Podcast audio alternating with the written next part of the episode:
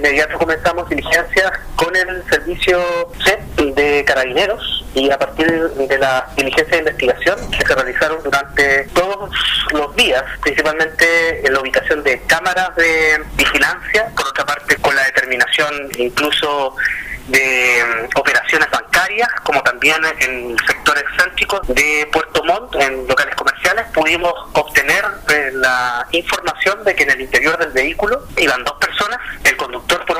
y además alguien que lo acompañaba. Pudimos incluso individualizar a ambos. El sujeto que acompañaba al conductor se trata de un médico que presta servicios en el hospital base de Puerto Montt y el conductor pudimos llegar a su individualización y a partir de aquella solicitamos una orden de detención al juzgado de garantía de Puerto Montt